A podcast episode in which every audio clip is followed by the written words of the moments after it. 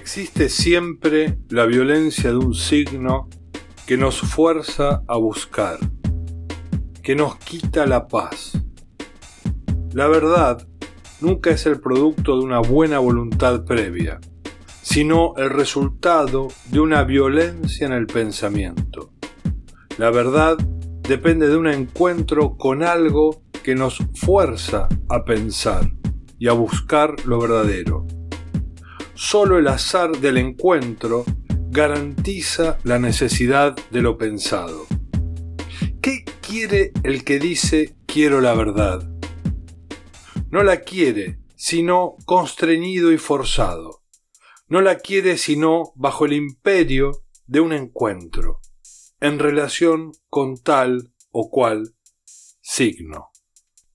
Michael Hart, el conocido autor junto con Tony Negri del libro Imperio, plantea que la obra de Deleuze se puede dividir en tres partes. Una ontología bersoniana, con un movimiento positivo del ser, una ética nistiana, del poder eficiente a una ética de la afirmación, y por último la práctica espinociana, afirmación y alegría. Henri Louis Bergson nació en 1859 y murió en 1941. Fue un filósofo francés al que le otorgaron el Premio Nobel de Literatura en 1927. Dice Bergson, tomamos vistas casi instantáneas sobre la realidad que pasa, y, como ellas son características de esa realidad, nos basta con ensartarlas a lo largo de un devenir abstracto, uniforme, invisible, situado al fondo del aparato del conocimiento. La percepción, la intelección, el lenguaje proceden en general así.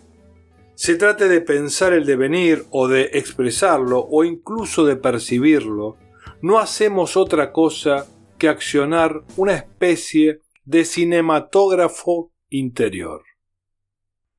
Deleuze encuentra en Bergson una lógica positiva arraigada en el tiempo. No podemos confundir la diferencia conceptual con el concepto de diferencia. En este punto Deleuze es exigente. Los textos de Gilles Deleuze sobre Bergson son varios, en la década del 50 escribe un artículo titulado La concepción de la diferencia en Bersón. En ese mismo periodo escribe un capítulo sobre Bersón en una colección sobre filósofos célebres editada por Merleau-Ponty y realiza una selección de textos en un libro llamado Memoria y Vida. Este es un ejemplar que recomiendo y que es muy sencillo de conseguir, incluso en algunos puestos de diarios. En la década del 60 escribe un texto importante llamado El Bersonismo. Berson va a acompañar el pensamiento de Deleuze estando muy presente en sus cursos y sobre todo en los dos volúmenes que escribe sobre cine, imagen-movimiento e imagen-tiempo. La diferencia va a marcar la dinámica real del ser. Es el movimiento que sustenta al ser. Berson plantea que es necesario ver las verdaderas diferencias. Estas son de naturaleza. No debemos confundir las diferencias de grado con las diferencias de naturaleza. Existen diferencias de naturaleza y diferencias de grado. La representación opera a través de una cuádruple raíz analogía, semejanza, identidad, oposición. Analogía, semejanza, identidad, oposición. Es por estos factores que se nos dificulta pensar la diferencia. La semejanza en la percepción nos hace perder toda diferencia en lo percibido. La semejanza en la percepción nos hace perder toda diferencia en lo percibido. La identidad buscada en los conceptos nos hace olvidar las diferencias. se convierten en iguales todos los objetos bajo un mismo concepto. La identidad buscada en los conceptos nos hace olvidar las diferencias. Mediante la oposición se plantean diferencias, pero esas diferencias son sólo visibles y pensables sobre el fondo de una identidad de un mismo concepto. Mediante la oposición se plantean diferencias, pero esas diferencias son sólo visibles y pensables sobre el fondo de la identidad de un mismo concepto. Esta cuádruple raíz nos quita la posibilidad de pensar de otro modo. Allí donde había diferencias de naturaleza, no se han visto más que diferencias de grado. Donde había diferencias de naturaleza, no se han visto más que diferencias de grado. La propuesta es captar a la cosa misma a partir de lo que ella es, en su diferencia con respecto a todo lo demás, es decir, en su diferencia interna.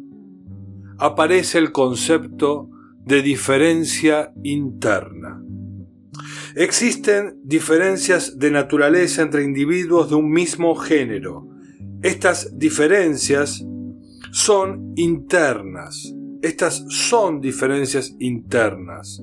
Debemos ser capaces de captar las diferencias de naturaleza para acceder a la diferencia interna. Caso contrario, entramos en una generalidad de lo negativo, reflexión meramente exterior. Bersón propone que la filosofía debe encontrar el concepto apropiado para un objeto dado, concepto que sería apropiado únicamente para ese objeto. La unidad de la cosa y el concepto es la diferencia interna.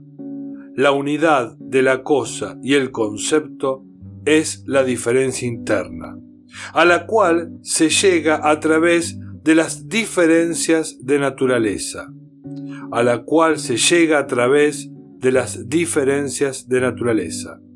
A partir del método intuitivo que desarrolla Bersón, podemos determinar las diferencias de naturaleza.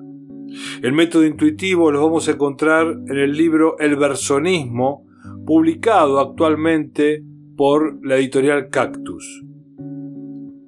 En Hegel tenemos el ser determinado a partir del movimiento negativo de la dialéctica.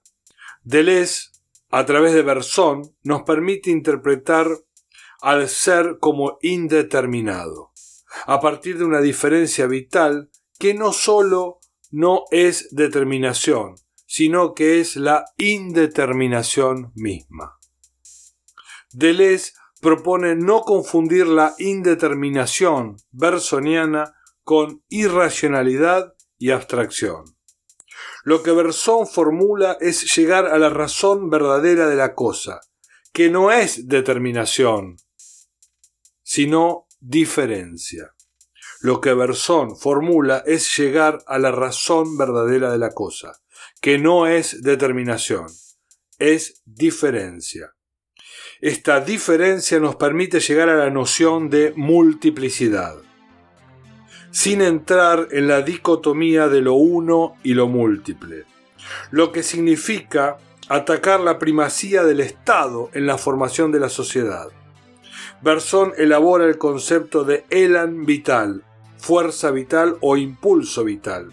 Sería lo que anima al ser en su diferenciación, vinculando la esencia pura y la existencia del ser. Esta fuerza interna, explosiva, que la vida trae consigo. Elan vital en Bersón, voluntad de poder nischana, conatus en Espinosa.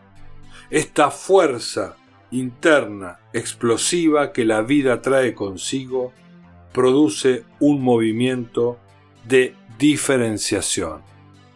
Movimiento positivo interno. El ser debe llegar a ser devenir, calificado y concreto en su singularidad.